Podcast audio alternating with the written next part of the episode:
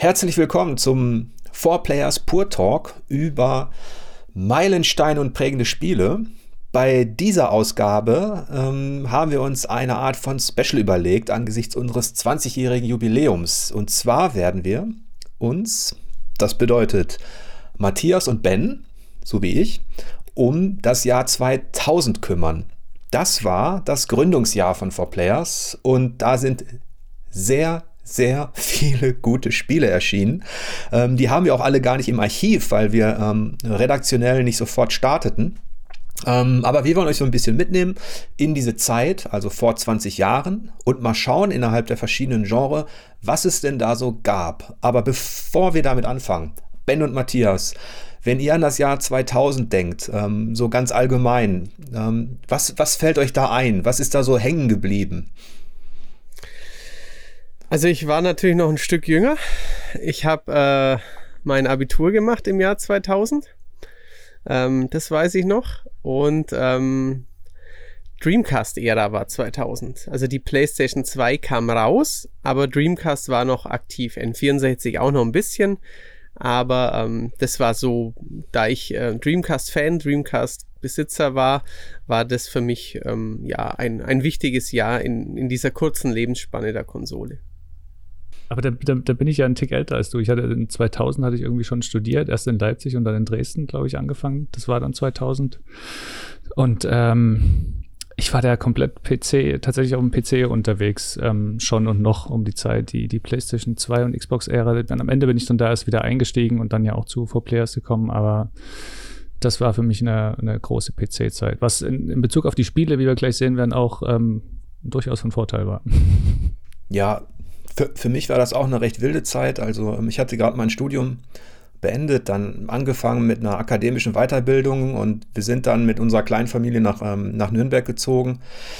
Ähm, dann habe ich mich beworben bei auch bei ein paar Verlagen. Ich wollte nicht in erster Linie ähm, Spielekritiker werden, also auch bei bei anderen Zeitungen und so hatte ich mich beworben.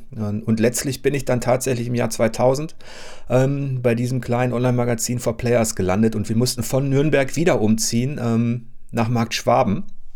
Und ähm, wenn ich so dran denke, dann sehe ich meine kleinen Kinder auf dem Sitzsack mit dem Dreamcast Gamepad ähm, mit mir auch äh, zusammen da ähm, äh, diverse Sachen zocken. Also Dreamcast verbinde ich äh, mit dem Jahr 2000 und natürlich die beiden Umzüge. Aber in diesem, in diesem Jahr, ähm, wie gesagt, Dreamcast war nicht das einzige natürlich. Ähm, was war denn sonst noch los, hardware-technisch? Ähm, ich finde es ganz interessant. Also ich war, wie gesagt, auf PC unterwegs. Man ist damals so mit, mit Taktraten von so 500 bis 1000, also endlich ein Gigahertz, ähm, 500 Megahertz bis 1000 Megahertz unterwegs gewesen. Ähm, die Durons und die Celerons kamen gerade als Billig-Hardware-Chips auf den, auf den Markt als Alternative für die Athlons und die, also die, die Pentiums. Und ähm, interessant war, dass da ähm, auch ein, ähm, bisschen ein Wechsel stattfand, weil 3DFX, die ja den, ähm, die Grafikentwicklung auf PC ganz stark vorangetrieben hatten mit ihren Beschleunigerkarten, Voodoo. kam so ein bisschen. Ja, ja, Voodoo, hatte auch. mit Voodoo. ja, ja. Ähm, muss ich auch haben, war, da war Wipeout schon äh, System Seller für mich, dafür musste eine 3DFX Voodoo her. Und ähm, die wurden aber im Jahr 2000 dann aufgekauft, weil die finanzielle Schwierigkeiten hatten. Und zwar von einem äh, recht bekannten Namen, nämlich von Nvidia. Hm. Die haben sich die einverleibt dann und dann war der Name ähm, im Grunde auch ziemlich schnell Geschichte eigentlich, auch wenn dann noch eine Weile was passiert ist, aber das war alles hinter den Kulissen. Ja, also es war so ein bisschen ein Wendepunkt in der, in der Hinsicht. Ja, und damals war auch, ähm, auch wenn er nicht rauskam, schon längst am Markt war, aber Game Boy und Game Boy Color war, also jeder hatte einen gefühlt und die erreichten, glaube ich, 100 Millionen Verkäufe im Jahr ja, 2000. Das ist nach, ähm, nach, ungefähr zehn Jahren dieser Hardware-Familie, das ist schon eine Ansage auf jeden Fall, ja. Vor allem für die Zeit, wo ja Videospiele auch noch gar nicht, noch gar nicht so groß waren. Also das N64 war natürlich noch lebendig, kann man sagen. Es war schon nicht mehr ganz, ganz knusprig. Also ein Mario 64 war schon eine Weile her, aber das N64 war für Nintendo noch die ähm, Heimkonsolen-Hardware. Und ähm, ja, wie ich vorhin schon sagte, die PS2 hatte ähm, ihren Start, einen Stol ja, Stolperstart, ein bisschen holprig. Ähm, am Anfang Ähm, die Emotion Engine technisch nicht so überzeugend, sehr flimmerig. Wer schon Dreamcast hatte, also die Hardcore-Gamer waren irgendwie so von der Grafik nicht so begeistert, aber trotzdem, später dann mit iToy, mit SingStar, ähm, sollte es die Konsole auf 159 Millionen verkaufte ähm, Exemplare bringen und damit ist sie die bestverkaufte Konsole überhaupt, noch vor dem DS. Also insofern hat 2000 für den Konsolenmarkt etwas sehr Wichtiges begonnen, auf jeden Fall. Ja, wo, wobei man nicht vergessen darf, ähm, ich, ich, hatte auch einige Bekannte, die hatten sich die PlayStation wirklich nur geholt für den DVD-Player. Mhm. Ja. Ähm, und ich glaube, das war auch ein clever, eine clevere Combo. Ich denke Definitiv, auch, ja. Das haben sie gut gemacht. Richtig. Ich glaube, die PS2 war meine letzte umgebaute Konsole. Da hatte ich noch einen Chip drin, damit ich japanische PS1-Spiele und äh, NTSC DVDs eben abspielen konnte, da, ich glaube, das, ja, das war das letzte Mal, dass ich auch richtig viel äh, Importspiele gekauft habe. Ja, das, das, was man heute so in digitalen Shops hat, dass man zumindest auf dem PC oder so, da hast du Epic, dann äh, GOG und Steam und alles und die Leute überlegen, wo kaufe ich was und so. Damals mhm. war es tatsächlich noch, ähm, dass die Hardware systemisch eben mit den Regionen, mit den unterschiedlichen und so, dass das durchaus kompliziert war. Ja. ja, ja, sehr. Aber kommen wir mal zu den einfachen Sachen, zu den Spielen. ähm, also wir haben uns überlegt, dass wir, dass wir in diesem Talk ähm, einzelne Genres so ein bisschen durchgehen und dass wir versuchen, innerhalb der Genre so die Dinge, die uns in dem Jahr besonders markant aufgefallen sind, in unseren bekannten Kategorien Meilenstein, also wirklich ein Pionier für irgendetwas, der was Großes geleistet hat, und prägendes Spiel, ein Spiel, das im Grunde ähm, auch Akzente setzen konnte, das aber vielleicht einen Vorgänger hatte, ähm, der das Ganze schon ähm, innovativer auf den Weg brachte. Das wollen wir so ein bisschen einwerfen und wir beginnen mit dem Genre Rollenspiele. Was Richtig. fällt euch denn da ein? Also da fällt mir zunächst natürlich ein, dass wir ähm, das Genre selbst noch nicht als, als quasi als Meilenstein-Genre hatten. Insofern äh, möge man es uns verzeihen, wenn wir vielleicht auch später bei Sport oder bei Arcade-Action noch nicht so hundertprozentig sattelfest sind, quasi, ob jetzt das ein Meilenstein ist oder vielleicht nur ein prägendes Spiel. Aber selbst ich als PC nicht so viel Zocker damals, ähm, der dann einiges erst später nachgeholt hat, der weiß, dass in diesem Jahr drei isometrische äh, Rollenspiele erschienen, BioWare, ähm, ja, die sehr, sehr wichtig waren. BioWare zuvorderst, aber eben auch Planescape Torment und äh, andere. Aber Jörg, das ist dein Metier. Ja, ähm, es passt ganz gut zu diesem Jubiläumstalk, dass, dass, dass ähm, Baldur's Gate 2 ähm, dann tatsächlich auch ähm, mein erster Test war für 4Players ähm, vor 20 Jahren. Ich erinnere mich noch, dass ich das vor dem Umzug schon gespielt habe im englischen Original und dann ähm, damals abgesprochen habe, ähm, dass, dass ich das dann vorbereite schon zu Hause. Und am 16. Oktober ging dann dieser Test online und das war natürlich schön, ähm, dass es gleich so mein, ja, mein Lieblingsgenre war und dass dieses Spiel natürlich auch all das deutlich verbesserte, was BioWare mit Baldur's Gate schon im Grunde ähm, angedeutet hatte, also was da möglich ist. Und ähm, ich erinnere mich, dass damals auch diese Perspektive, dass man dieses taktische Management auch hatte der Gruppe, isometrisch, ähm, dann natürlich Minsk und Co., ähm, die, der die, die Charakter, ja, der Hamster, die, ähm, die, die Charaktere, das war alles schon so äh, besonders damals. Ähm, ich habe mir mal mein Fazit durchgelesen ähm, und weil es 20 Jahre her so richtig auswendig hätte ich es auch nicht mehr rezitieren können und da stand am Ende sowas wie ähm, mit diesem grandiosen Epos hat BioWare endgültig Fantasy-Geschichte geschrieben und dürfte zum zweiten Mal die Auszeichnung für das Spiel des Jahres einheimsen. Die Story ist einfach so packend, die Charaktere so lebendig, dass man ernsthaft an eine Verfilmung denken sollte. Mhm. wow. Das, das würde ich jetzt vielleicht ein bisschen zurücknehmen. angesichts all des Fantasy-Schrotts, der da so auf den Leinwänden lief. ähm, aber ähm, Während Baldur's Gate tatsächlich ein Meilenstein war, also das erste Baldur's Gate, was ein paar Jahre zuvor erschien, war das auf jeden Fall ein, ein prägendes Spiel des Jahres, ähm, das man bis heute eigentlich eben Fantasy-Fan empfehlen kann. Ja, und du hattest ja eindeutig auch ins Schwarze getroffen, wenn du meinst, dass das Geschichte schreiben würde. Das ist ja genauso passiert tatsächlich ja, also das ist, ich würde auch an der Wertung im Nachhinein nichts, nichts ändern. Ich wäre vielleicht, ähm, ich, ich habe es ja gespielt schon wieder. Ähm, und ähm, da muss man ehrlich sein, dass, ähm, dass, dass manche Dinge eben, ja, dass der Zahn der Zeit dann doch an einigem nagt. Aber die Grundqualität ist immer noch auf jeden Fall vorhanden. Ähm, und es war auch ein interessantes Jahr, weil die Rollenspielwelt damals noch so ein bisschen gespalten war. Weil ähm, da kommen wir zu Diablo 2. Ähm, oh. Definitiv ein super erfolgreiches Spiel, ein super wichtiges Spiel, aber ich erinnere mich noch an eine Diskussion äh, mit jemandem, äh, wo es darum ging, ist das überhaupt ein Rollenspiel? Und mhm. ähm, ich bin kein großer Freund von Diablo, gebe ich, geb ich, zu. Für mich war das immer Kloppmist. ähm, aber Diablo 2 ist natürlich ein prägendes Spiel, Ben. Ja, es ist tatsächlich, also mein Fall ist es auch gar nicht, muss ich zugeben. Aber es hat halt diese, ähm, nachdem Blizzard gedacht hat, sie bringen ein bisschen Action in das, in das äh, Rollenspielgenre, haben sie gemerkt, dass dieses, ähm, dieses Beute sammeln, Ausrüstung zusammenklauben, ähm, Charakter ständig vergessen, dass das, äh, verbessern, dass das eine unglaubliche ähm, Motivationsspirale ähm, auslöst. Und ähm, die haben sie natürlich nochmal verfeinert und verstärkt. Und ähm, ich glaube, Diablo 2 gilt bis heute bei denen, die ähm, da wirklich im Genre drinstecken als das ganz große, wegweisende Ding. Ja. Ich habe es sogar auch gespielt. Also ich muss sagen, auch auf PC. Diablo 2 habe ich sehr gemocht. Ich glaube auch, das war, äh, man möge mich äh, korrigieren in irgendwelchen Kommentaren. Ich glaube, der superschwere Q-Level am Ende ist auch Diablo 2, wenn ich mich recht entsinne. Also cooles Ding. Ja, und mich hat es immer ein bisschen erinnert einfach an Gauntlet, ein modernes. Ja.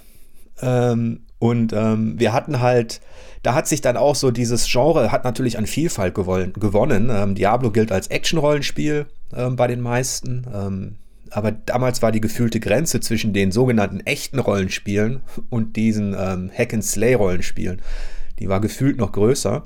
Ähm, mhm. Vor allem, wenn man dann bedenkt, dass dann wirklich ein Meilenstein erschien in der Tradition der alten Pen-and-Paper-Rollenspiele, und zwar Planescape Torment.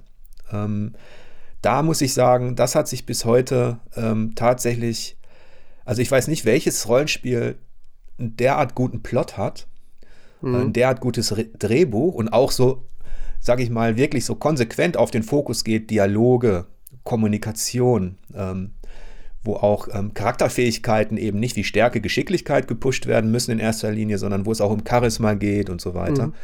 Ähm, ich, ich, würde, ich würde inzwischen Disco Elysium als äh, ähnlich qualitativ hochwertig ein, einwerfen. Mhm.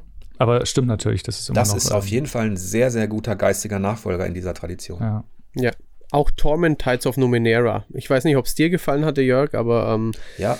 in meinem ja. Umfeld äh, kam das sehr gut an, auf jeden Fall. Torment hat mir auch richtig gut gefallen. Ähm, äh, Planescape Torment ist vielleicht auch noch diese. Man muss auch sagen, wenn man es heute spielt, man muss sehr geduldig sein.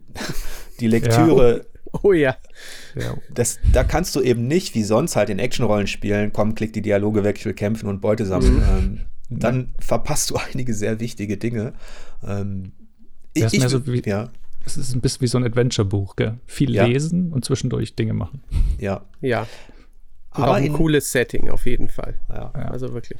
Morte, der sprechende Schädel. Genau. ja, und diese, diese chaotischen Ebenen, die da wirklich sehr gut äh, ja, visualisiert wurden, das war schon cool. Ja. Und was ich, was ich ganz schön finde, ist, wenn man sich dann außerhalb von Spielekritikerkollegen oder so allgemein unterhält mit, äh, ja, mit, mit Leuten aus seiner Generation, dann wird man, also dann wird dieses Planescape Torment wird in Diskussionen über die besten Rollenspiele aller Zeiten immer fallen. Ja, mhm. also, das stimmt. Aber actionreich macht ja auch Spaß. Ähm, und da gab es zum Beispiel auch ein Spiel, das ich leider nie, das wir leider nie getestet haben bei 4Players, deswegen wäre es eigentlich mal ein Rückblick, Rückblick wert. Ähm, das ist Vagrant Story, kein Meilenstein. Dadurch, dass wir es jetzt nicht im Archiv haben, ist prägendes Spiel auch so ein bisschen wackelig. Ähm, aber ich erinnere mich damals, wie neugierig mich das gemacht hat von Square Enix, weil es sich eben auf den Kampf fokussierte in, in, mhm. in sehr großen Dungeons mit einem super Waffenbausystem und eben auch ähm, mit so einer Echtzeit, äh, mit so einem Echtzeit-Rendering, das dann pausiert worden ist und schon so ein bisschen das Gefühl vorwegnahm, vielleicht von dem, was Kampfabenteuer wie Souls und Co. Ähm, angeboten haben. Es hat sich unheimlich schlecht verkauft, aber wurde vor allem in Japan von der Famitsu als das perfekte Spiel gefeiert. Hm? Ähm, okay. Und hatte als eines der wenigen damals ähm, die volle 40. Okay. Wow. Am Anfang waren sie ja sehr, ja, sehr zaghaft mit der 40 von 40 in den ersten 20 Jahren oder so, ja. Genau, damals war das noch besonderer. Ja. Aber Ben, da gab es noch ein anderes großes Rollenspiel, über das Oh, du sehr viel erzählen magst. Ja, da gab es ein sehr großes Rollenspiel. Ähm, eigentlich müsste man an der Stelle kurz, ähm, wer, den, wer, den, wer den Talk hört, muss an der Stelle kurz pausieren und mal nach äh, Titelmusik von Deus Ex googeln und das Ding in YouTube durchspielen lassen.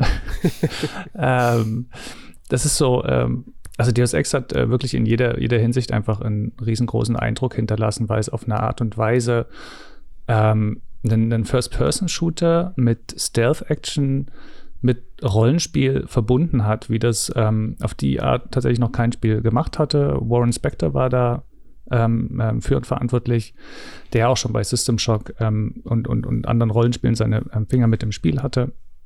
Ähm, auch bei Thief, also der kannte sich wirklich aus und der hat dort viele Sachen eingebracht, nicht nur er, aber unter seiner Leitung sind da viele Sachen zusammenbekommen, die so ein, also die Welt hat sich unglaublich ähm, groß angefühlt, man war ja auch in sehr weitläufigen Levels unterwegs, konnte vieles machen, viele optionale Aufgaben, das war für das Shooter-Publikum, es war, es hat sich ja immer noch angefühlt wie, ein- wie ein typischer Shooter, aber hat das halt quasi ganz groß erweitert. Mhm. Ähm, Ich habe es auch super ge gern gespielt. Ähm, es ist für mich absolut auch ein Meilenstein, denn Ja. egal in welchem Genre man das jetzt verorten mag, ähm, ich würde es auch bei Rollenspielen mitverorten. Und wenn ich heute so auf die Spiele blicke, egal ob zum Beispiel ein Cyberpunk, selbst jetzt ein Ghost of Tsushima, was ich gerade gespielt habe, vielleicht kann man sogar auch ein paar andere ähm, Reihen noch mit, mit hinzunehmen, wo es eigentlich ähm, ja Usus ist, dass du Du kannst offensiv kämpfen, du kannst hinterhältig angreifen, du kannst irgendwo reinschleichen, ähm, du kannst deinen Spielstil ähm, so anpassen, wie du magst. Und da hat Ganz Deus Ex genau. sehr viel geleistet.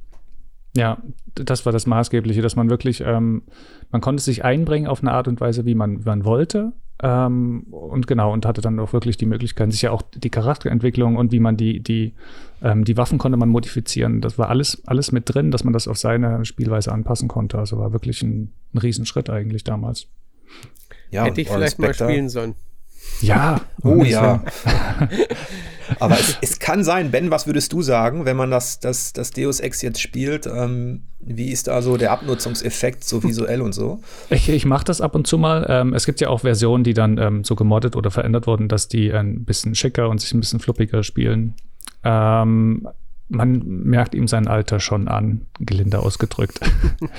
ähm, So, das lässt sich nicht von der Hand weisen, ja. Es, es gab übrigens damals ein Spiel, das äh, mit Deus Ex verglichen worden ist. Deus Ex hat ja damals auch richtig abgeliefert, auch wertungstechnisch und es Ja. wurde gefeiert. Ähm, Ja. Also das war irgendwie kein Geheimtipp oder sowas. Ähm, äh, dazu passt eher Vampire. äh, Die Maskerade Redemption, das war quasi der geistige Vorgänger von dem später, späteren und etwas und viel besseren Bloodlines. Ähm, das war ganz interessant, weil zum einen hast du eben nicht diese klassische D&D-Fantasy gehabt ähm, mit Elfen und Orks, sondern eher die düstere Fantasy von White Wolf ähm, aus deren Welten und ähm, es hatte auch ein sehr freies Spielprinzip, also es gab äh, mehrere Enden letztlich. Und ähm, es hat sich auch unheimlich gut verkauft. Für damalige Verhältnisse war es, glaube ich, ähm, immer, der ersten sechs Monate waren es 100.000 Mal.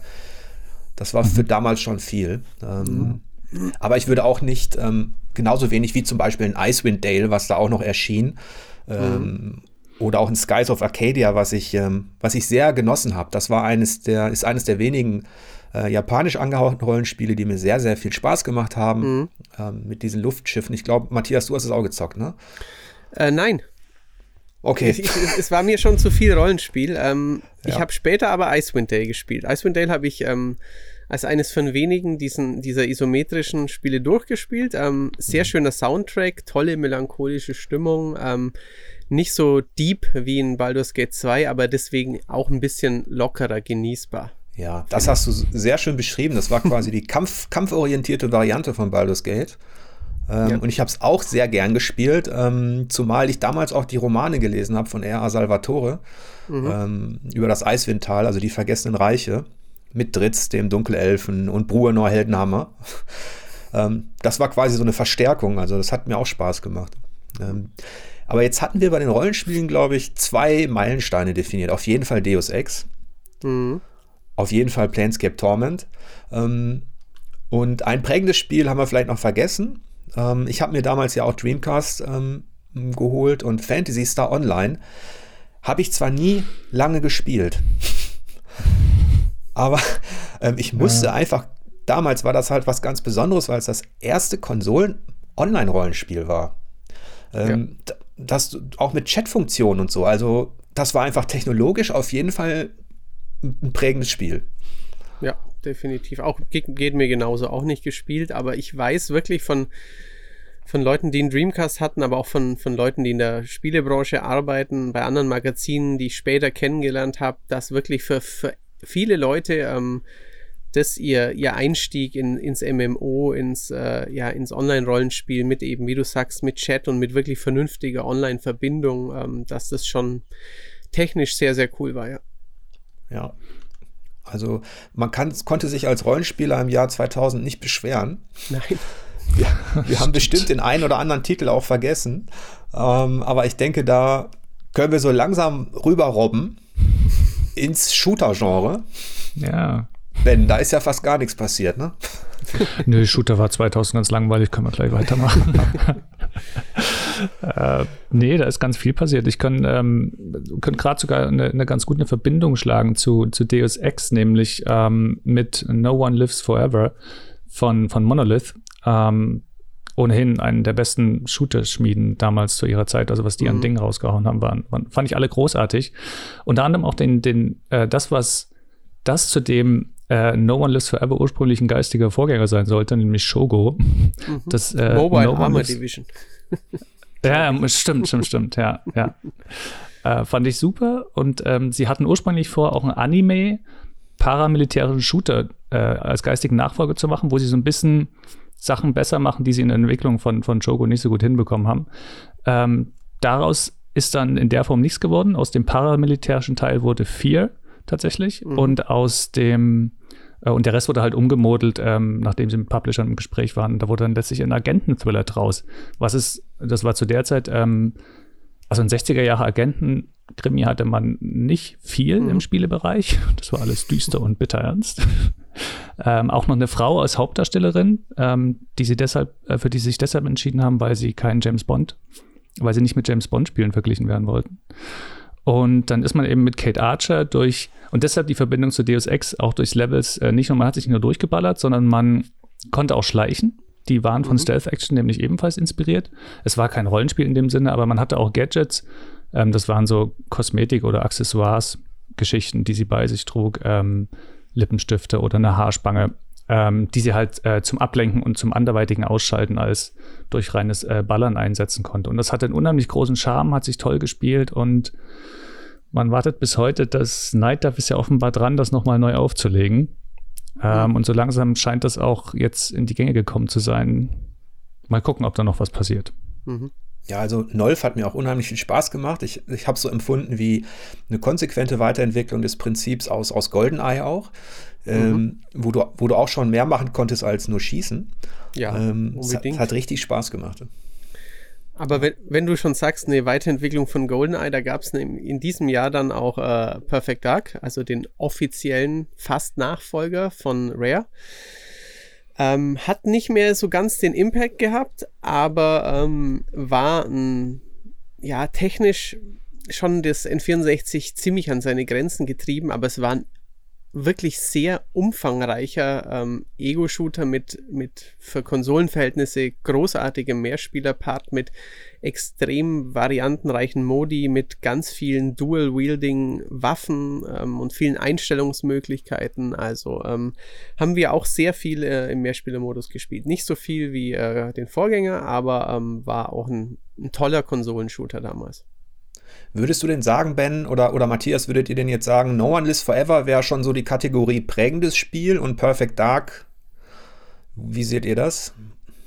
Also Perfect Dark ist keines, würde ich sagen. Dazu hm. war es etwas ja. zu gesichtslos mit Joanna Dark auch.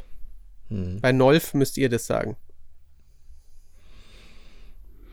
Ähm, wir hatten, als wir über die Shooter gesprochen haben, hatten wir No One Lives Forever, glaube ich, nicht mit drin. Ähm, ich mhm. kann mich an die Argumentation gerade nicht genau entsinnen, ähm, aber es gab so viele Spiele, die so viel gemacht haben in der Zeit mhm. und ähm, ich glaube, es lag ein bisschen daran, dass es dann einfach nicht ähm, so herausstach, ja. Ähm, obwohl es halt einfach trotzdem großartig war. Mhm. Ja, und du, was ich ganz interessant finde, bevor wir vielleicht zu denen kommen, die wirklich herausstachen, die wirklich Meilensteine mhm. waren, ist ähm, die Erwähnung der weiblichen Heldin. Mhm. Ähm, da gab es noch ein Spiel, Heavy Metal Fuck 2. Ja. Das war äh, ein bisschen bizarrer, ein bisschen mehr ähm, in your face, sage ich mal. Und da hattest du auch eine starke Frau als, ähm, als Protagonistin, nur so als kleine stark. Ergänzung. ja. Und ja. Ähm, es, es fügt sich wirklich erstaunlich ineinander, weil wir hatten in dem Jahr auch Timesplitters, was ja auch ähm, in, das, im Erbe von, äh, von, von GoldenEye war, was ja von, ähm, ja, von, von Machern war, die zuvor bei, bei Rare waren, die dann auch später, oh, jetzt müsst ihr mir helfen, vielleicht kann Ben mir helfen, einen PS3-Shooter nochmal gemacht haben mit ähm, schwarz-gelber Optik und irgendwelchen Superfähigkeiten. Ich weiß es nicht. wow, jetzt stehe ich auch auf dem Schlauch. Ich weiß zumindest nicht, auf welchen du hinaus willst. Wir machen ein Gewinnspiel für die Leser draus. Ja, ganz ja. genau, ganz genau. Hat, ich glaube, der Name ist mit vier Buchstaben, aber ich weiß es nicht mehr wie. Jedenfalls war der von, von den Machern von Timesplitters. Mhm. Genau.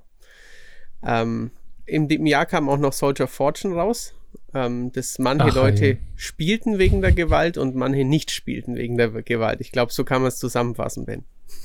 Ja, eindeutig. Wir hatten das ja im Vorfeld festgestellt. Dass, also ich hatte es, es ist tatsächlich eins der Spiele, die ich ähm, ganz bewusst äh, einfach nie spielen wollte, mhm. weil äh, das Abtrennen von Gliedmaßen ich so zuwiderfinde, dass ich das nicht sehen und tun will.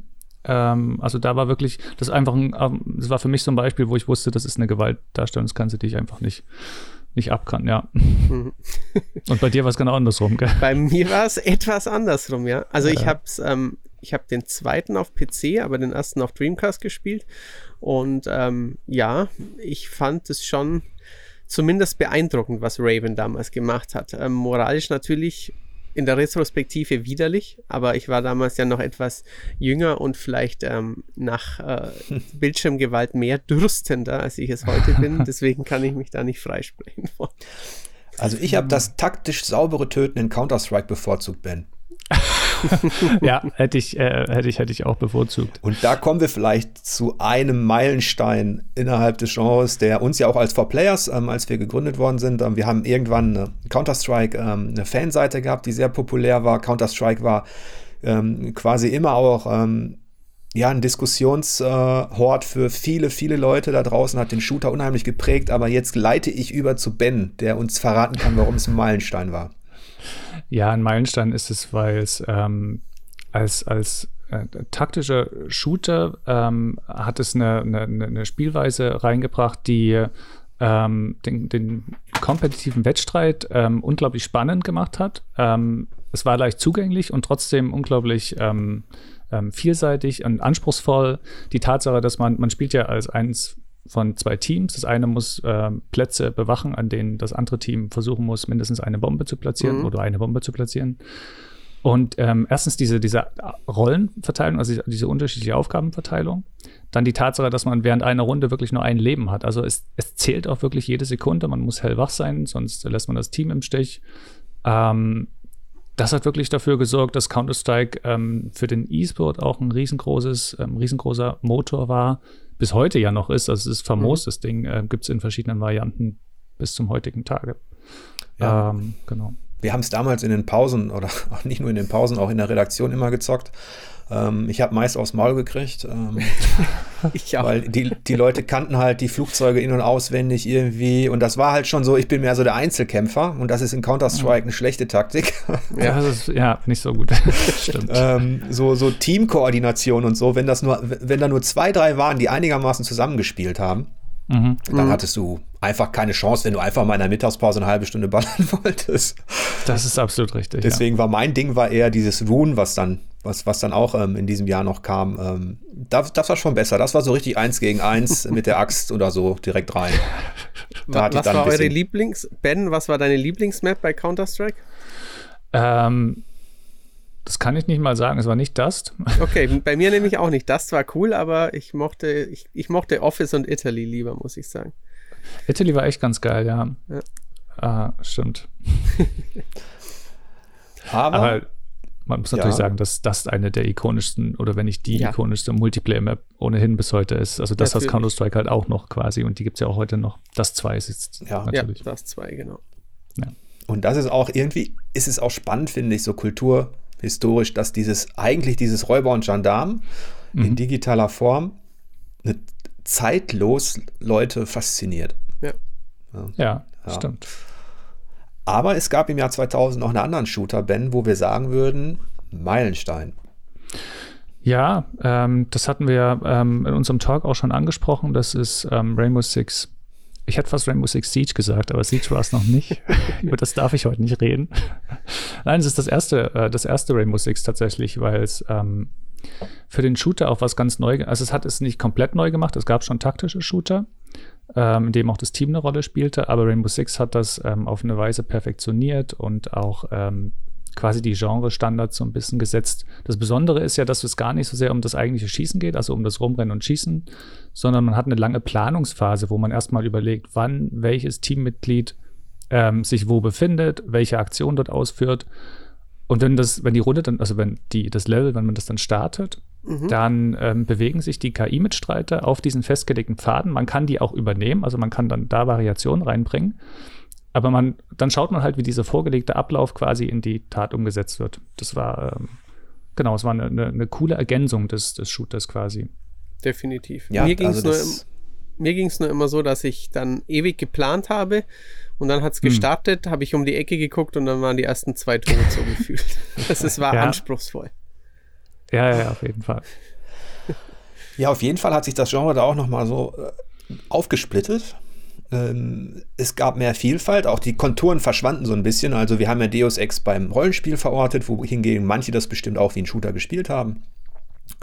Ähm, taktische Elemente kamen hinzu ähm, und wer einfach nur ein bisschen Fun haben wollte beim Ballern, der konnte aber auch noch zum Beispiel auf Konsolen mit Timesplitters loslegen. Mhm. Ähm, wie hast du das empfunden, Matthias? Ja, also es war, ähm, es war schon eine interessante Zeit, weil es eben in so, so quasi in nach, das war die Ära nach dieser, dieser Frühphase, es war ja auch nur ein Jahr nach Unreal Tournament und Quake 3 Arena, wo auch die eben diese reinen Arena-Shooter kamen. Dann kam mit, mit Counter-Strike ein immenser Impuls. Auf Konsolen gab es auch wirklich gute Shooter, aber ähm, eben im Durchschnitt äh, ja nicht, nicht ganz so, so hervorragende Software wie auf PC. Und ich glaube, Ben wollte noch was zu einem äh, Romero-Spiel sagen. Ja, ich, ich, wenn wir schon im Jahr 2000 sind, dachte ich, muss, muss Daikatana einfach zumindest erwähnt werden. Ähm, ich, ich, ich weise explizit darauf hin, dass wir das weder als Meilenstein noch als prägend ansehen. ähm, das Aber hat ja man auch, hatte ein Schwert. Aber man hatte, hatte man ja. Ähm, das, ist, das ist tatsächlich eine Sache. Ähm, John Romero wollte, er war ja bei It Software ein bisschen unzufrieden und gerade bei Quake dann, er wollte eigentlich ein anderes Spiel machen, keinen kein platten Shooter, der Quake dann geworden ist. Ähm, ist dann deshalb unter anderem auch aus dem Team raus, hat sein eigenes Ding gemacht und wollte den, den Ego-Shooter ein bisschen erweitern. Ähm, mhm. Man hat KI-Begleiter gehabt, äh, man hat eben äh, äh, Nahkampfwaffen gehabt. Ähm, da war auch noch viel mehr drin, da will ich gar nicht groß drauf eingehen. Interessant fand ich übrigens, dass der der Held wurde, den Held, der hieß, glaube ich, auch, den hat er nach äh, äh, Shigeru Miyamoto benannt. Echt? Also der hieß, ja, ja, der hieß Miyamoto mit Nachnamen. Ich habe das jetzt auch beim Nachlesen erst ähm, ähm, erfahren, fand ich irgendwie ganz drollig. Okay. Ähm, ja, und hat sich, ähm, sie haben das lange entwickelt. Es ist nicht so geworden, wie es dann letztlich sein sollte. Kam bei Kritikern und Spielern nicht besonders gut an, obwohl es so ein paar Liebhaber gefunden hat. Ist einfach war ein Phänomen, weil es war natürlich auch häufig Gesprächsstoff. Kommen genau. wir zum Action-Adventure. Richtig. So, oh, ja. Da können Matthias. wir eigentlich gleich mit einer Marke starten, die auch äh, mit dem Namen Miyamoto verknüpft ist, und zwar mit The Legend of Zelda. Ähm, haben wir auch im Action Adventure schon drüber gesprochen. Der, der große, wirklich, also vielleicht der wichtigste Meilenstein im Genre überhaupt ähm, mit Ocarina of Time, der ist äh, davor passiert. Aber auf dem technologischen Gerüst und auf, dem, auf den spielerischen ähm, Neuerungen von Ocarina of Time ähm, wurde dann ein Nachfolger gebaut, ähm, The Legend of Zelda Majora's Mask, ein ähm, nicht so erfolgreiches und auch bei einigen Spielern nicht so populäres, aber meiner Meinung nach tatsächlich wegweisende und im buchstäblichsten Sinne seiner Zeit vorausseiendes Spiel. Ja, also ich habe es auch sehr gern gespielt. Ähm, es ist auf jeden Fall ein prägendes Spiel. Der Meilenstein, hattest du ja schon gesagt, war Ocarina. Ich hatte das Gefühl, Nintendo geht auch mehr Richtung Rollenspiel damit. Mhm. Ähm, Es gab mehr Dialoge mit, mit, mit, mit anderen Charakteren, auch mehr klassische Rätsel, teilweise sogar knifflige. Ja. Ähm, und ähm, das war äh, innerhalb der, der Zelda-Reihe ist es eines der, der anspruchsvollsten Abenteuer. Ja, es ist düster mit dem Horror-Kit als Antagonisten und diesem diesem, ja, dieser Weltuntergangsstimmung mit diesem drohenden Mond. Also für die Leute, die es nicht kennen, man spielt so ein bisschen und täglich grüßt das Murmeltier immer wieder mhm. denselben Zeitraum und muss in diesem Zeitraum kleine ähm, Fortschritte machen, um schlussendlich ja das, das große Ganze zu schaffen. Man hat ein ein Tagebuch, wo man sich, ähm, wo man sich Notizen quasi automatisch macht, wann an welchem Tag ähm, was passiert, wie, wie man dann ganz kleine Erfolge erzielen kann. Und man hatte natürlich die, die Masken, die einen dann in, äh, in andere Völker des Zelda-Universums verwandelt haben. Und allein das Anziehen der Masken hatte so ein, so J-Horror-Touch, weil es immer so, so verschwommene Verzerreffekte, Geschrei gab. Es war wirklich ein, ein sehr düsteres Zelda-Spiel. Ja, also das, daran habe ich auch ganz prägende Erinnerungen. Also das ist wirklich, ähm, da hat Nintendo schon wieder bewiesen, ähm, dass man selbst innerhalb einer Reihe, ähm, wo man denkt, da, da, sind alle Mechaniken ja jetzt bekannt mhm. oder so, kann man trotzdem über Kleinigkeiten und über Ergänzungen und so, kann man dafür sorgen, dass das Spielgefühl nochmal ja, eine, eine andere Facette gewinnt oder dass man einfach Lust bekommt auf mehr davon. Ja, ja, definitiv. Aber es gab auch Meilensteine in diesem Genre. Mhm. Matthias, sollen wir Ben jetzt rausschicken? Das, oder nee, Ben hat es auch gespielt, Entschuldigung. Welches? Wenn ich, Shenmue natürlich. Ich meine Shenmue. Shenmue habe ich gespielt, aber erst vor ein paar Jahren, als ich mir endlich mal eine Dreamcast geholt habe. Okay. Und ich fand es großartig übrigens. Aber erzählt ah, das ist schön. Ja. Also ich weiß tatsächlich noch, wie wir uns bei einem Kumpel getroffen haben, der den Dreamcast importiert hatte. Wir hatten uns äh, Shenmue geholt, aber natürlich sehr wenig davon verstanden. Aber wir haben uns wirklich immer wieder die erste Spielstunde angesehen mit dem Intro, ähm, wo Landi kommt zuerst Fuchsan wegschleudert, dann ähm, den Vater von, äh, von Rio tötet ähm, mit dem Dragon Mirror und wie es dann beginnt, wie ähm, Rio ja halt, ähm, wie man so ein bisschen das Haus kennenlernt, ähm, dass man Taschengeld von Inesan bekommt, dass man äh, nach, äh, ja, in die Kleinstadt runtergeht, dass man an einem Getränkeautomaten, das ist so ein unglaublich ikonisches Erlebnis. Man, man man zieht da eine Cola in einem Videospiel und trinkt die und es ergibt überhaupt keinen Sinn, aber man macht es immer wieder, weil das so faszinierend ist, dass man das in einem Videospiel machen kann. Also ich glaube, es gibt fast kein wichtigeres ja. Spiel in meinem Leben. Ja, ich, ich war damals auch so verblüfft. Die höchste Wertung habe ich gezückt, die wir ever äh, vergeben haben, 95 ähm, äh, Prozent damals. Ähm, und vor allem, ich wusste gar nicht, wie man das so beschreiben sollte. Also man konnte Shenmue nicht in einen äh, Genre packen. Deswegen hatte ich so einen Hilfsbegriff, ähm, ich glaube, Lebenssimulation oder sowas. Heute schmunzel ich auch drüber, wenn ich, wenn ich das lese, Lebenssimulation. Ähm, aber die Illusion, in einer Art ähm, lebendigen Alltagswelt zu sein, die war halt sehr stark und für mich war natürlich auch dieses, ich sag mal so, dieses sympathische Karate-Kid-Flair.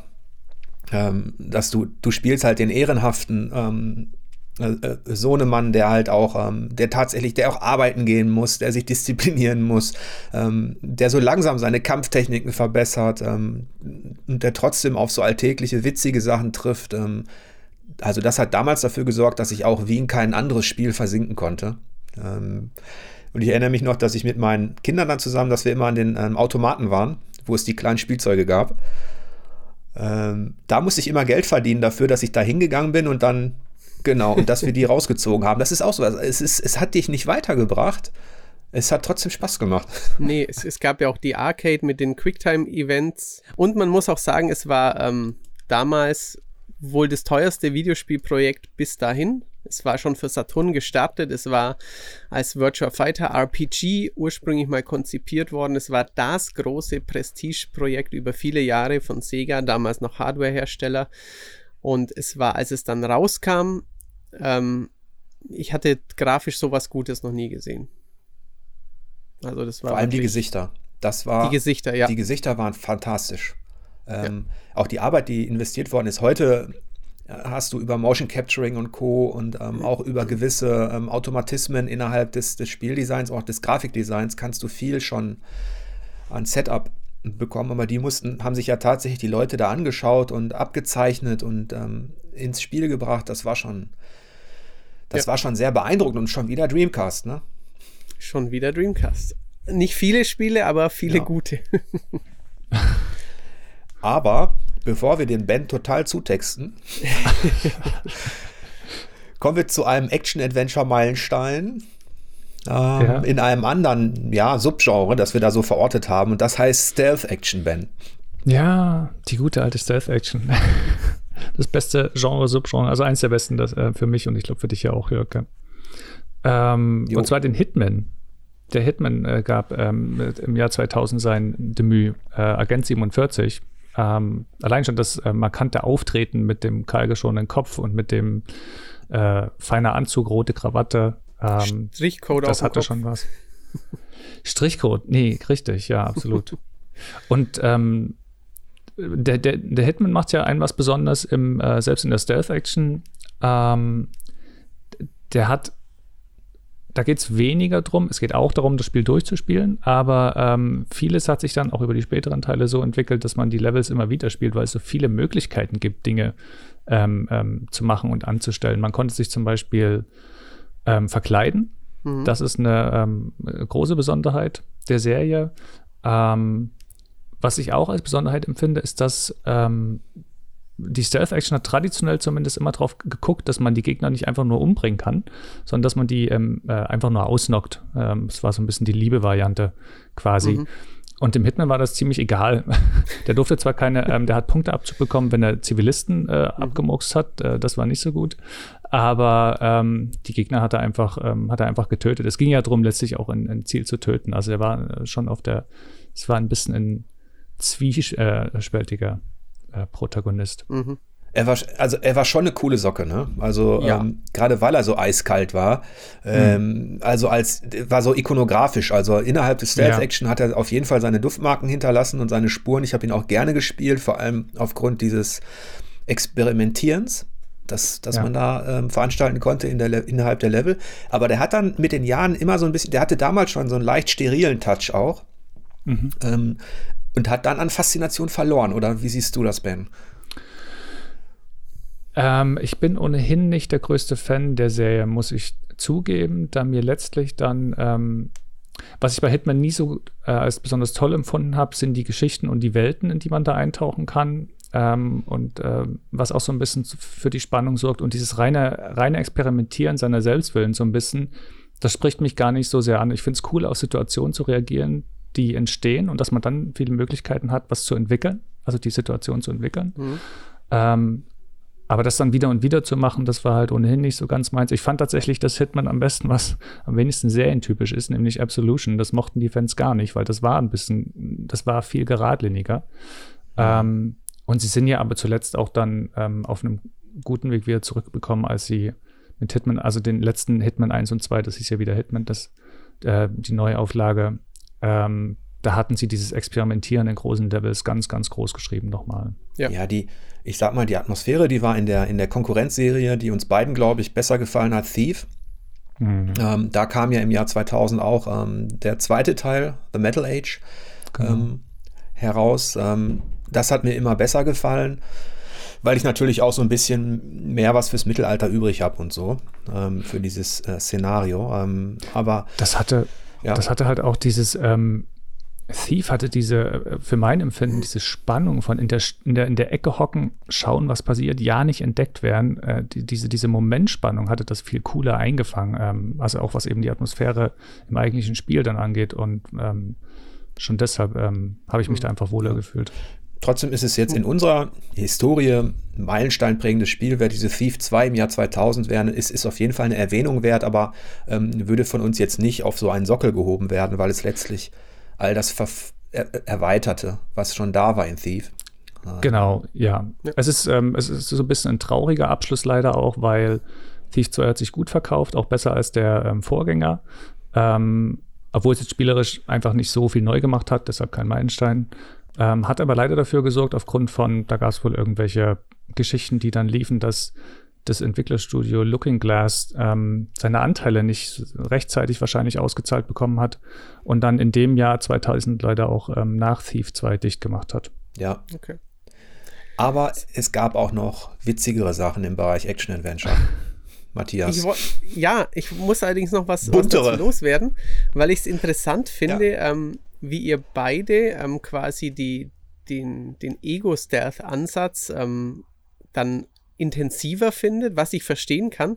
Aber ich muss sagen, ich habe immer ähm, Third-Person-Schleichen als, als besser empfunden, weil ich da die Macht habe, ähm, mir das Level besser anzuschauen. Also ob es jetzt ein mhm. Dishonored ist oder auch das erste Thief, ähm, ich war da ich fand mich immer hilfloser als in einem Metal Gear oder als einem oder in einem Splinter Cell oder auch mal in einem Assassin's Creed. Ich, ich, äh, ich tick da, oder auch in einem Hitman, ich tick da genau andersrum. Ich mag es lieber, wenn ich die, die Figur sehe, als wenn ich selber hinter der Kiste ausharre und ähm, relativ wenig Möglichkeiten habe, ähm, ja, mich umzugucken. Das ist bei mir ganz also ich, anders. Ich, würde sagen, ich, ich beziehe es gar nicht so auf die Perspektive, weil ähm, ich sag mal Metal Gear ähm, mhm. funktioniert bei mir auch super in Third Person. Ja. Ähm, also ist, bei mir wäre es eher das Universum, aber. Mhm, ja, ja, klar, das kann ich verstehen. Ich merke nur, bei mir funktioniert es immer in, in Ego-Sicht okay. relativ schlecht. Da, da schieße ich dann halt dann doch alles weg. und dann kommen bei Dishonored wieder die blöden Ratten und ich habe alles kaputt gemacht. Naja. ähm, aber ähm, Jet Set Radio kam noch in dem äh, Jahr raus. Ich muss ja hier das, das Konsolenkind vertreten, ähm, den Dreamcast-Fanboy.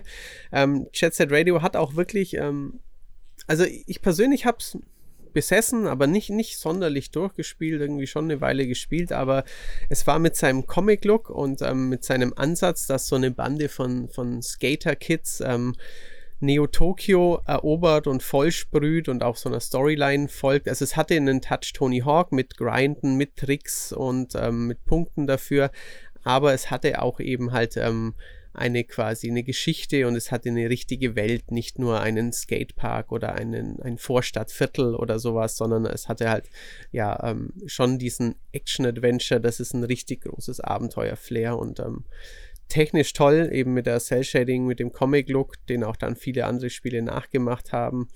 Ähm, sehr cooles Spiel damals, Dreamcast Only und ähm, coole Sache. Ja, also man hatte damals das Gefühl, dass man auf dieser super, super Konsole Dreamcast mhm. ähm, tatsächlich auch noch ähm, andere, eine andere Art von Spieldesign, natürlich japanischer geprägt, ähm, weil die Entwicklungsstudios eben alle ähm, aus der Ecke kamen oder beeinflusst waren, dass man da noch einen deutlicheren Kontrast hatte als heute, was auch PC und Konsole natürlich ähm, unterscheidet. Ja, ja. Richtig. Und, ähm, und Sega war nie so gut. Also sie waren nie so äh, kreativ und nie so sie hatten nie so viele, auch zu, zu Mega Drive-Zeiten, sie haben es nie geschafft, so viele spannende, innovative und auch wirklich ähm, wegweisende Konzepte zu machen wie zwischen 98 und 2001. Definitiv ja. Und es wurde ihnen ja so super zurückgezahlt. ja, hat sich echt gelohnt, ja. das ist natürlich auch, ich lache jetzt drüber, ich war damals tatsächlich auch traurig, mhm. ähm, als, als ich so abzeichnete, dass das mit dieser Konsole nicht mehr so lange geht. Ja. ähm, aber ähm, gab es in dem Genre sonst noch etwas, also im Bereich ähm, Action-Adventure, was ihr so erwähnen würdet? Also es gab noch ein paar Sachen, die ähm, es gab Banjo Tui, auch, mhm. also kann man natürlich auch als Plattformer sehen, aber ähm, auch damals waren die Jump and Runs von Rare schon so, so ausufernd, so, so vielgestaltig und auch so, ja, so, so nonlinear, dass man äh, Banjo Tui, den Nachfolger von Banjo Kazooie, also auch so ein tierisches Koop-Abenteuer, ähm, durchaus eben als Action-Adventure verstehen kann. War ein tolles Spiel, hat auch nochmal viel aus dem N64 rausgeholt.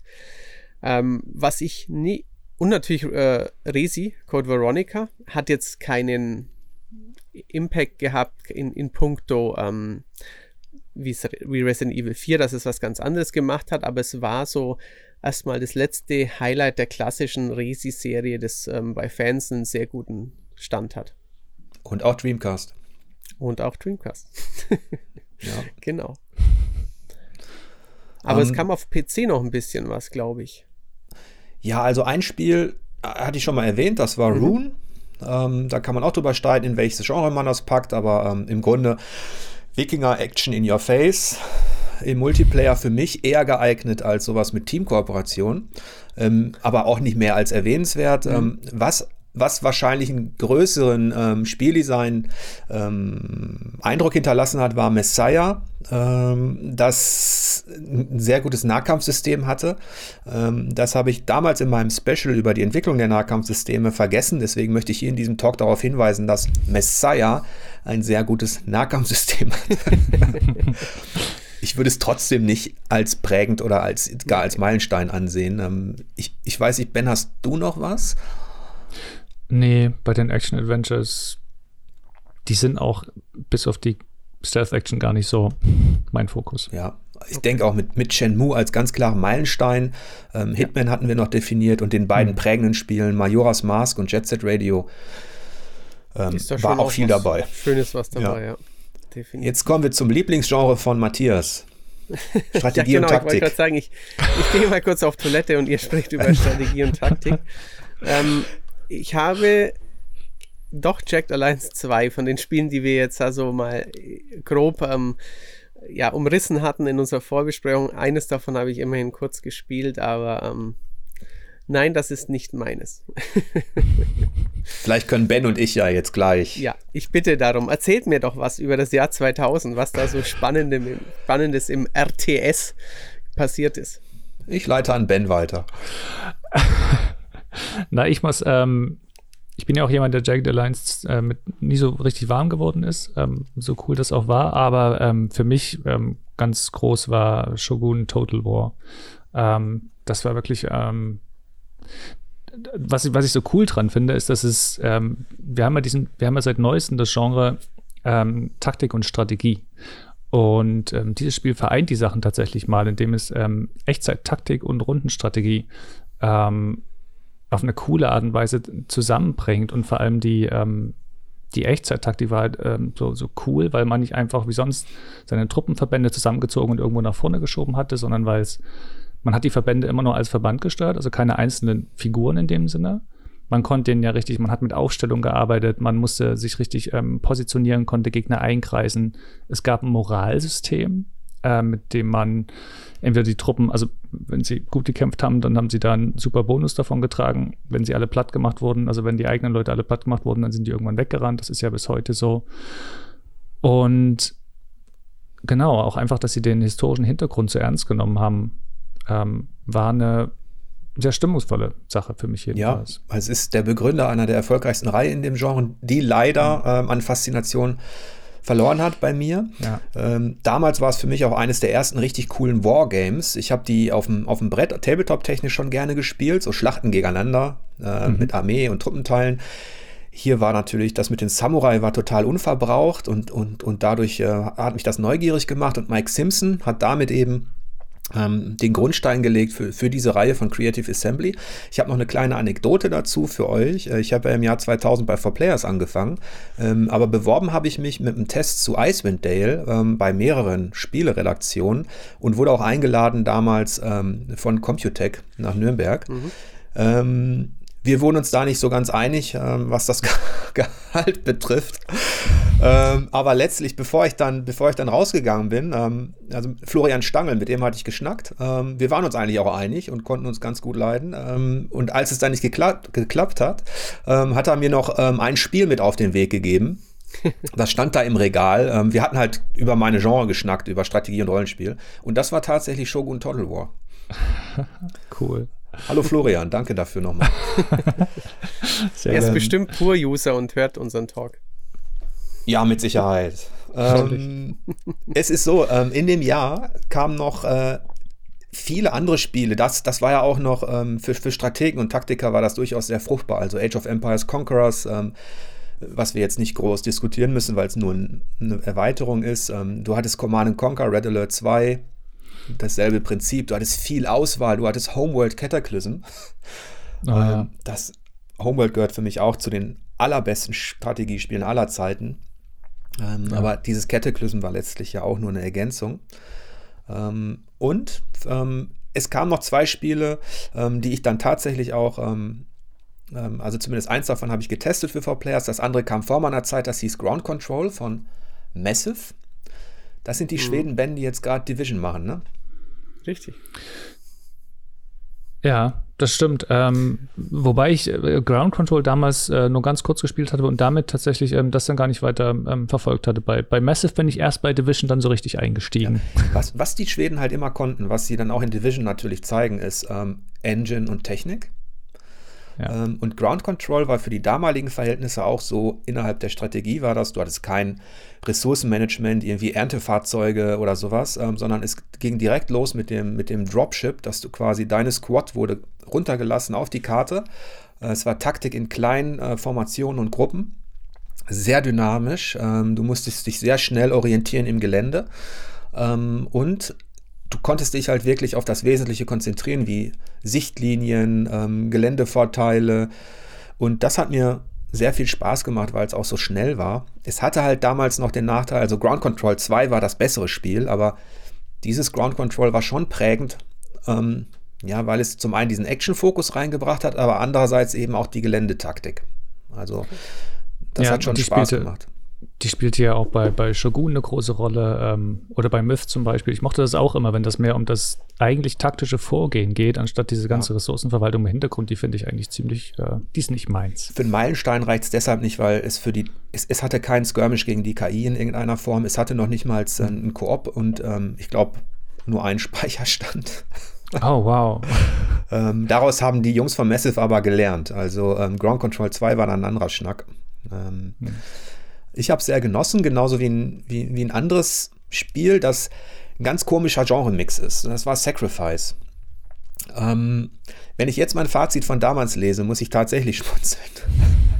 ich glaube, da rede ich von göttlich und, und so weiter. Ähm, aber was dann tatsächlich stimmt, ist, dass es sehr innovativ war, weil du dann eben, und das wird Matthias vielleicht wieder doch zum Strategen machen, ähm, du konntest in Schulterperspektive mhm. ähm, eine Mischung erleben aus Kampf, und ähm, Taktik auch im Gelände.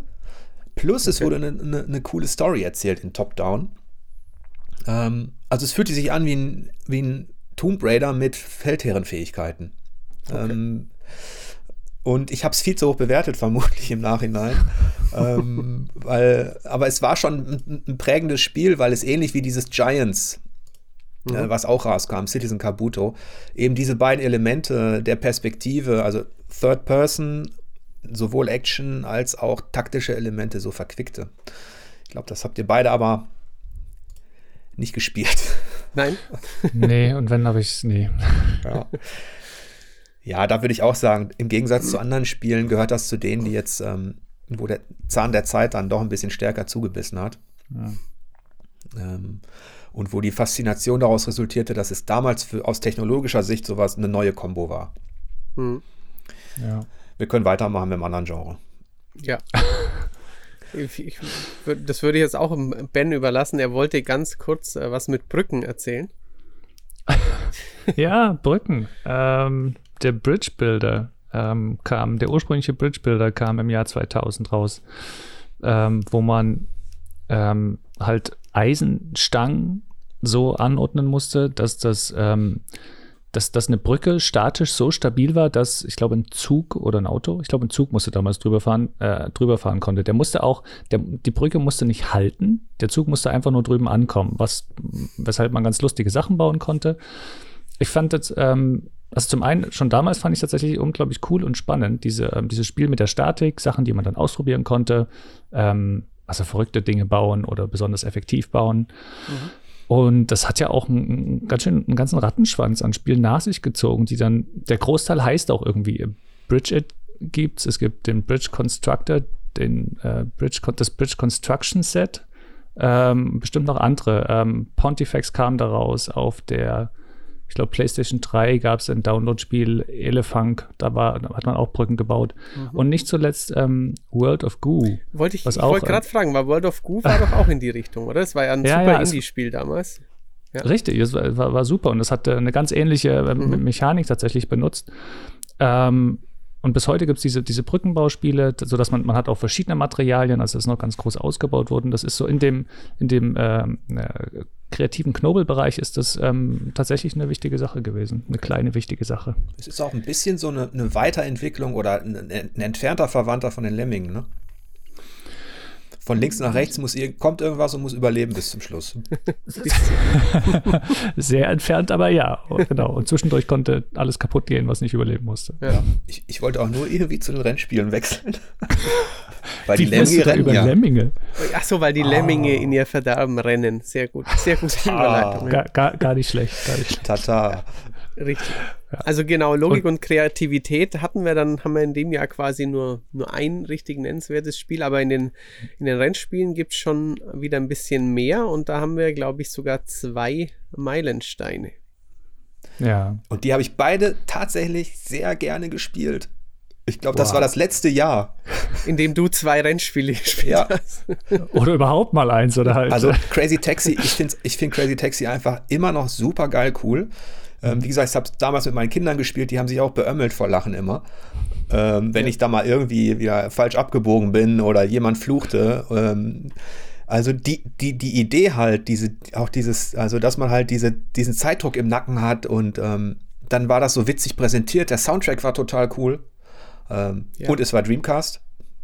Also. Ähm, es, es ist ein Muster zu erkennen, ja. Also ja. das Jahr 2000 war einfach sehr gut für den Dreamcast. Crazy Taxi war ein, ein sehr guter ähm, Port. Also es erschien das im Jahr davor für die Spielhalle auf dem Naomi Board, sogar mit Automat mit Lenkrad, was vielleicht auch nicht jeder weiß. Ähm, das wusste ich gar nicht. Super. Ja, schau an. ich habe es einmal in der Spielhalle ähm, tatsächlich mit Lenkrad gespielt, nachdem ich den Dreamcast hatte und nachdem ich es auf Dreamcast hatte und es fühlte sich äh, komisch an, aber es war so ein, so ein Standautomat mit Lenkrad und Pedalen. Es war ein bisschen seltsam. Ähm, aber die, die Heimportierung war eben super es hat eine extra Stadt gegeben. Es hat ähm, 15 Minispiele im sogenannten Crazy Box Modus gegeben. Ich weiß wirklich noch, dass ich mit einem guten Freund damals, da gab es ein Skispring-Minispiel und man musste nur irgendwie dreimal beim Runterfahren auf der Skischanze möglichst gut getimt den Turbo betätigen. Also man konnte ja irgendwie bei Crazy Taxi Vorwärtsgang, Rückwärtsgang ganz schnell schalten, um ähm, Schleudern, also in der Kurve auszulösen oder den Turbo. Ähm, und wir haben uns stundenlang im, nach dem Modus, ja, ich mache noch einmal und dann kommst aber wieder du dran, irgendwie überboten. Es war wunderbar. Jörg hat den Soundtrack schon angesprochen. Offspring, super Lizenz-Soundtrack, Punkrock, gute Laune. Ähm, es gab dann noch, äh, was ja natürlich auch aus heutiger Sicht, also es, es war halt auch ein Open-World-Spiel äh, mit wirklich mit viel Gegenverkehr, mit Zivilisten, die man eben eben dann gegen Kohle mitnehmen konnte. Es gab Pizza Hut, es gab einen Fila und einen Levi Store. Es fühlte sich wirklich nach, ich fahre durch Kalifornien und äh, alles ist wunderbar. Allerdings bei mir nur eine Woche lang. Dann hatte ich alles gesehen und dann habe ich gemerkt, dass es doch nur ein Arcade-Spiel war. Aber bis dahin war es unfassbar schön. Also ich, also für mich ist es auch ein, ähm, ein Meilenstein, ein gute Laune Meilenstein ähm, mit dem ich viele vergnügliche Stunden ver verbracht habe. Aber eben, wie du schon sagst, diese, diese Arcade-Oberfläche, die war eigentlich auch der Kick für mich. Ähm, ja. Ja. Und dann äh, kommt Ben mit einem Dreamcast-Spiel. Zu Metropolis Street Racer, MSR, was ähm, also damals einfach es hat ein famoses, ähm, glaubwürdiges, trotzdem Arcade-Fahrgefühl gehabt. Das hat ja Bizarre dann die ganzen Jahre auch immer wieder hinbekommen, bis zu Blur. Ich erwähne es nochmal. ähm, äh, das konnten sie einfach super und das haben sie da schon gemacht. Ähm, sie haben das Kudos-System eingeführt, mit dem man mhm. für cooles bzw. richtiges Fahren belohnt wurde. Ähm, genau, also das ist eine wichtige Sache, die ganz viele andere Spiele übernommen haben. Natürlich auch die eigenen Quasi-Fortsetzungen äh, Project Gotham Racing. Denn ähm, auch wenn Michael nicht dabei ist, der das sicherlich gerne hören würde, ähm, das, das habe ich auch geliebt. Ähm, ich habe mich sehr damit beschäftigt mit Metropolis Street Racer. Ich bin nie weit und hm. gekommen und hatte auch nicht so. Aber es hat mir irgendwie dieses, gerade dieses Kudos-System und dass dieses ja. saubere, elegant, also es hatte halt eine gewisse Eleganz, dieses Spiel, durch den, auch durch den super Soundtrack. Ähm, die, die, die Karren sahen cool aus, ähm, die Stadt sah cool aus und es ging um sauberes Fahren. Das hat mich immer irgendwie, weil ich so ein richtig schlechter Autofahrer bin, ähm, hat, mich das, hat mich das immer so richtig schön dazu ähm, gebracht, mich zu disziplinieren und auch mal um die Pylonen rumzukommen und um die Ecken rumzukommen. Also, ja, cool. Ähm, ja Also, zumal, zumal man, ähm, das ist die Sache, die ich nur sagen wollte, man konnte sich seine eigenen Herausforderungen setzen. Man konnte sagen, auf welchem Platz will ich ankommen, um überhaupt eine Belohnung zu erhalten mhm. oder welche Zeit will ich schlagen müssen. Das konnte man frei einstellen, um eben dafür belohnt zu werden. Also ähm, das ist auch eine Sache, die wünsche ich mir für heutige Spiele manchmal. Ja. Das ist super cool gewesen. Die hat mir richtig geholfen, dass ich den Level so weit runtersetzen konnte. Wahrscheinlich deshalb, ja. Und trotzdem belohnt worden bin. ja, ja, ja. ja. Ja, auf ähm, jeden Fall. Das hatten wir auch schon im, im, im, im mhm. Rennspiel-Talk. Ist auch ein, ein, ein, Meilenstein gewesen. Okay. Du hattest, glaube ich, noch, ähm, ich habe es nicht gespielt, Need for Speed Porsche hattest du auch gespielt und erwähnt in dem Jahr? Genau, Need for Speed Porsche finde ich einfach deshalb bemerkenswert, weil es mm, Need for Speed ist eine sehr lange Serie und die hat viele Veränderungen durchgemacht und Porsche ist so, dass ähm, so ein bisschen das letzte große, coole Spiel der, der, der alten Need for Speed Schule quasi, mhm. der ersten Need for Speed Schule, wenn man so will. Bevor dann Underground kam quasi, oder? Genau, es kam mhm. noch ähm, Hot Pursuit 2, kam, glaube ah. ich, dazwischen, mhm. aber das kam nie so, nie so richtig groß raus, war auch nur, ein nur in Anführungsstrichen eine Fortsetzung. Ähm, Porsche war aber cool, weil es ein tolles Fahrgefühl hatte, weil es äh, grafisch total schick war. Ähm, Genau, und weil es eben dieses, dieses bodenständige Renngefühl hat, das nochmal sehr, sehr, sehr geil eingefangen einfach. Okay. Verlassen wir dieses super spannende Genre und widmen uns dem Kampf. Ja, auch. Auch schön. Auch keines deiner immensen Lieblingsgenres, Jörg, glaube ich, aber ich mag das ja ganz gern. Ähm, damals noch lieber als heute, muss ich sagen. Ähm, damals habe ich noch deutlich mehr äh, auf, auf Prügelspiele mich gefreut und noch, waren, waren einfach noch wichtiger für mich. Ähm, 2000 war allerdings kein gutes Jahr. Ähm, Tekken Tag fand ich nicht besonders gut. Ähm, Soul Calibur war davor, Virtua Fighter davor oder danach. Also Mortal Kombat war tot in der Zeit. Es war ähm, prügeltechnisch nicht so viel los, aber ähm, zwei erwähnenswerte Spiele, finde ich, sind da schon einerseits äh, Dead or Alive 2 von äh, Team Ninja, also von Tecmo, ähm, ein wirklich ähm, nicht nur oder also ein, ein auch vollkommen abseits der ähm, Brust- und äh, ja, Wackelbusen-Sache ein wirklich sehr gutes Prügelspiel. Also eine, ein Quantensprung zum ersten Teil. Ähm, also wirklich ein Kandidat 88 bis 90 Wertung, würde ich sagen. Ein hervorragendes ähm, Tag-Team-System, ähm, tolle Würfe, tolle Kombos, sehr schnell. Ähm, für Dreamcast und PS2 kam das dann raus. Ähm, ein wirklich sehr, sehr gutes, durchdachtes äh, Prügelspiel, das sich eben vor den Besten seiner Zeit ähm, nicht verstecken musste. Ähm, und im 2D-Bereich, ähm, das meiner Meinung nach beste Street Fighter 3 kam im Jahr 2000 auf, äh, auf die Heimkonsolen. Also ich glaube in Arcade war es schon zuvor, aber ähm, Street Fighter 3 Third Strike ähm, kam auch auf Dreamcast im Jahr 2000. Es war ähm, ja, es war natürlich ein Street Fighter. Ähm, also Street Fighter 3 hatte ja ähm, viele Fans vor den Kopf gestoßen. Hieß ja The New Generation. Viele neue Charaktere, alte Helden waren nicht mehr dabei, zum Beispiel keine Chun-Li. Ähm, und ähm, Third Strike hat dann Chun-Li zurückgebracht und es hat einfach, ähm, obwohl ich nie so gut darin wurde, wie ich es gerne gewesen wäre, ein sehr interessantes Parry-System. Also mit, mit Kontern, Blocken hat es da ganz neue Akzente gesetzt und ähm, war einfach ein unterm Strich. Third Strike ist eines der, ich würde sagen, fünf maximal zehn besten 2D-Prügelspiele aller Zeiten. Also ist ein, ein hervorragender Vertreter einfach. Genau. Also ich mag Prügeln und Kämpfen, Matthias, aber ich mag Dead or Alive leider nicht. Auch das ähm, kann ich, ich nachvollziehen, ja. Ich, ich mochte immer Virtua Fighter und Soul Calibur. Mhm. Ähm, aber ich bin auf keinen Fall so ähm, tief mit dem Genre verbandelt wie du, dass ich diese, dass ich da jetzt so einsteigen könnte. Das ist in diesem Jahr war für mich da auch nichts. Ich habe beide nicht gespielt. Mhm. Ähm, ich habe nur irgendwie zwischen den Zeilen mitbekommen, dass du schon zweimal wieder Dreamcast gesagt hast. ja. Aber ähm, Dead or Alive 2 kam auch für die PS2, auf jeden Fall. Ja. ja. Ben, du, hast du noch was bei Prügeln und Kämpfen? Nee, ähm, gerade was die, die klassischen äh, Prügelspiele anging. Also ich komme da auch an nichts ran, außer Tekken. Das kann ich sogar halbwegs, aber ähm, alle anderen waren nie, nie mein Ding. Hm. Aber jetzt kommen wir zu einem Spiel, Ladies and Gentlemen. Also Virtua Tennis ähm, ist wirklich, also das habe ich gesuchtet ohne Ende.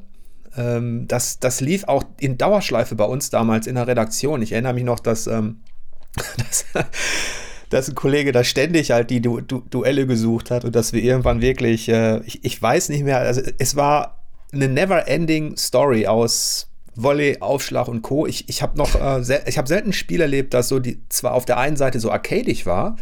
auf der anderen Seite trotzdem noch so dieses ähm, es hinbekommen hat, diese, diese Taktik reinzubringen. Ähm, also diese Kombo aus Arcade und Taktik, also Simulation im weitesten Sinne und, mhm. und, und, Spaß an der Übertreibung, ähm, ja. die, die war einfach fantastisch.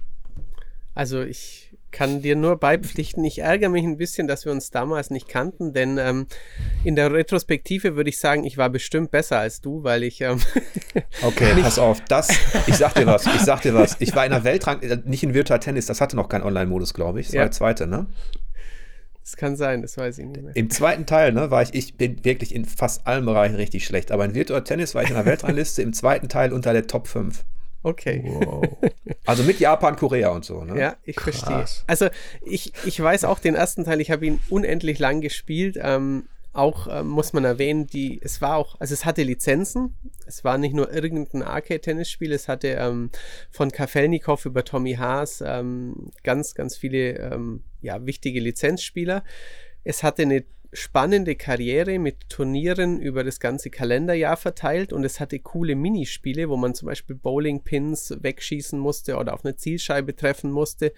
Es war technisch sehr sauber. Ähm, und deswegen glaube ich eigentlich, dass ich bestimmt besser gespielt habe. Ich weiß, dass ich King, den Endgegner des ersten, dass ich es so oft gespielt habe, bis ich ihn am Ende äh, 6-0, 6-0 besiegen konnte, ohne dass er einen Spielball hatte.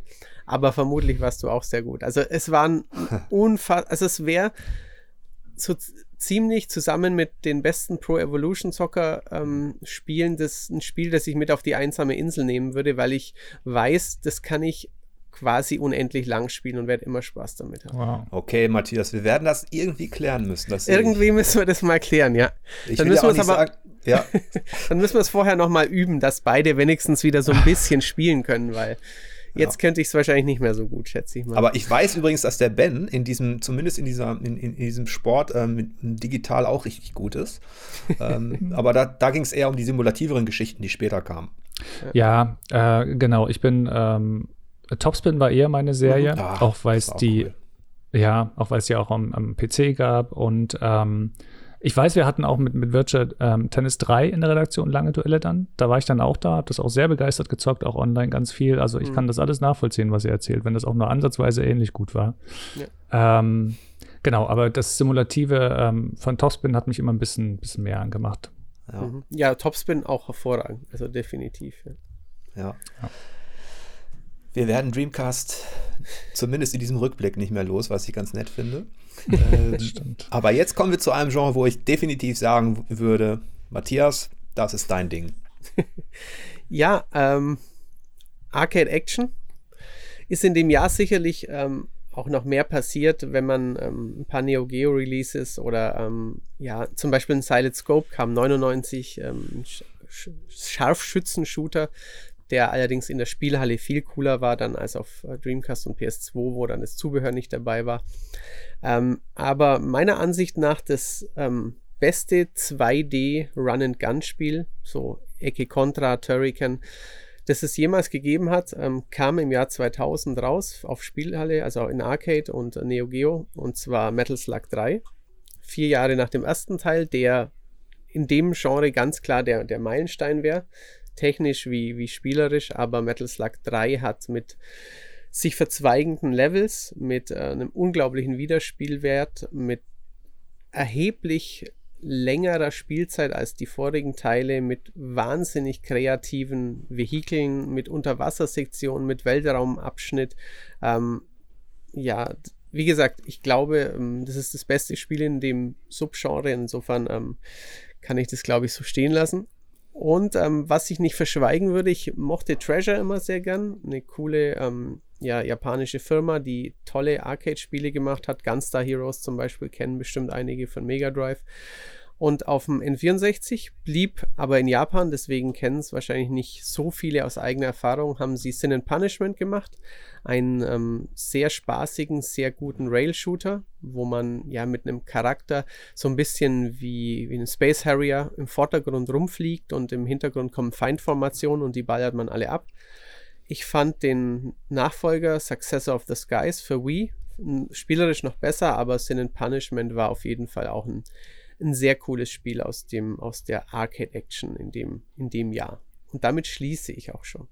Was, was ich noch hinzufügen wollte, ähm, äh, Metal Slug, äh, heutzutage ist ja so, viele Spiele bieten Pixeloptik, ne?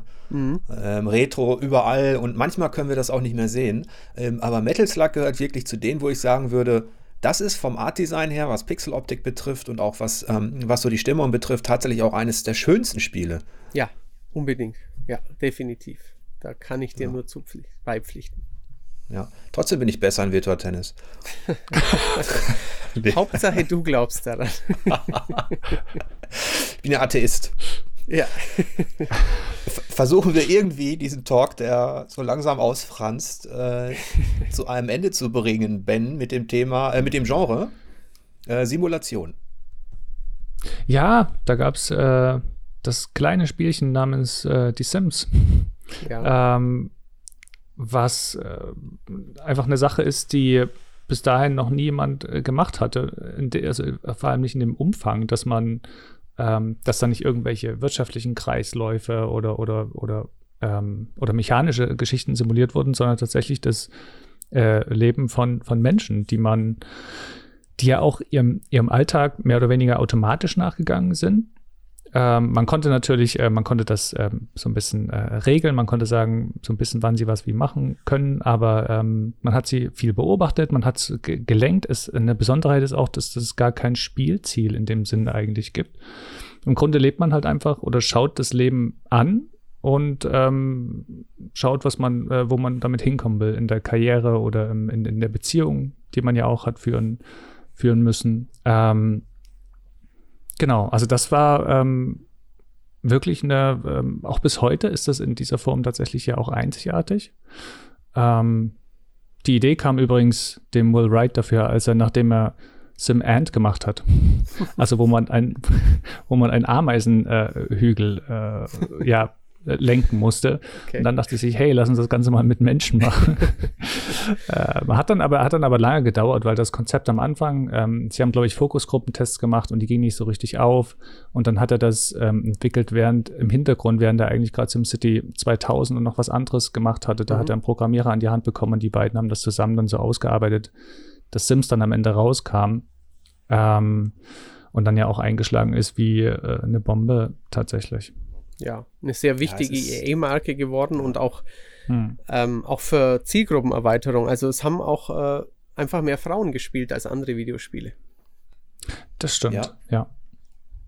Es ist, es ist auf jeden Fall ein unbestreitbarer Meilenstein in, in, im, im Spieldesign. Ich war zwar, ich war allerdings eher mehr so die SimCity-Fraktion. Die Simulation des Alltags ähm, ist technologisch und auch für die Entwicklung von KI übrigens sehr wichtig. Mhm. Ähm, Deswegen bin ich froh, dass, dass es Leute gibt, die das gekauft haben. Weil für, für mich Spielen auch immer so ist nicht Alltag.